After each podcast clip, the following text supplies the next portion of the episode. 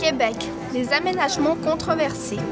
Les aménagements controversés sont des constructions ayant un rapport avec les ressources naturelles qui sont contestées par une partie de la population. Ces aménagements sont dirigés en partie par Hydro-Québec, qui est une société d'État. Elle a été créée en 1944 par le gouvernement du Québec. Elle possède 93% des centrales hydroélectriques. Le barrage Daniel Johnson. Le barrage Daniel Johnson tire son nom du premier ministre québécois qui l'a inauguré.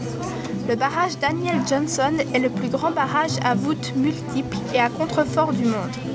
Il mesure 200 mètres de hauteur et 1300 mètres de longueur. Il a été achevé en 1968.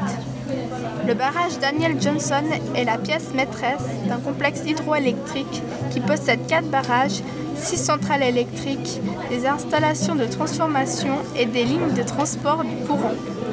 Cette architecture québécoise a été construite dans la vallée de la rivière Manicouagan, comme quatre autres barrages, à environ 200 km de la baie Como sur la côte nord du Québec.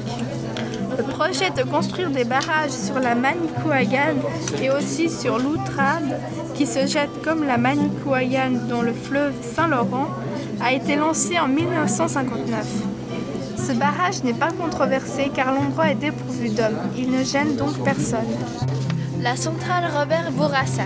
La centrale Robert Bourassa est la plus puissante centrale de production d'hydroélectricité d'Amérique du Nord. C'est également la plus grande. Elle mesure 484 mètres de longueur et 162 mètres de hauteur. Elle est située à 137 mètres sous terre. Elle a été envisagée en 1970 sur la Grande Rivière. Elle est surnommée le père de la baie James. Elle n'a pas pu être réalisée tout de suite car les peuples locaux ont contesté. Les Inuits de la région n'ont pas eu le droit de négocier des compensations financières sur les pertes de chasse et de pêche. Donc ils se sont opposés et ont obtenu que des études soient menées.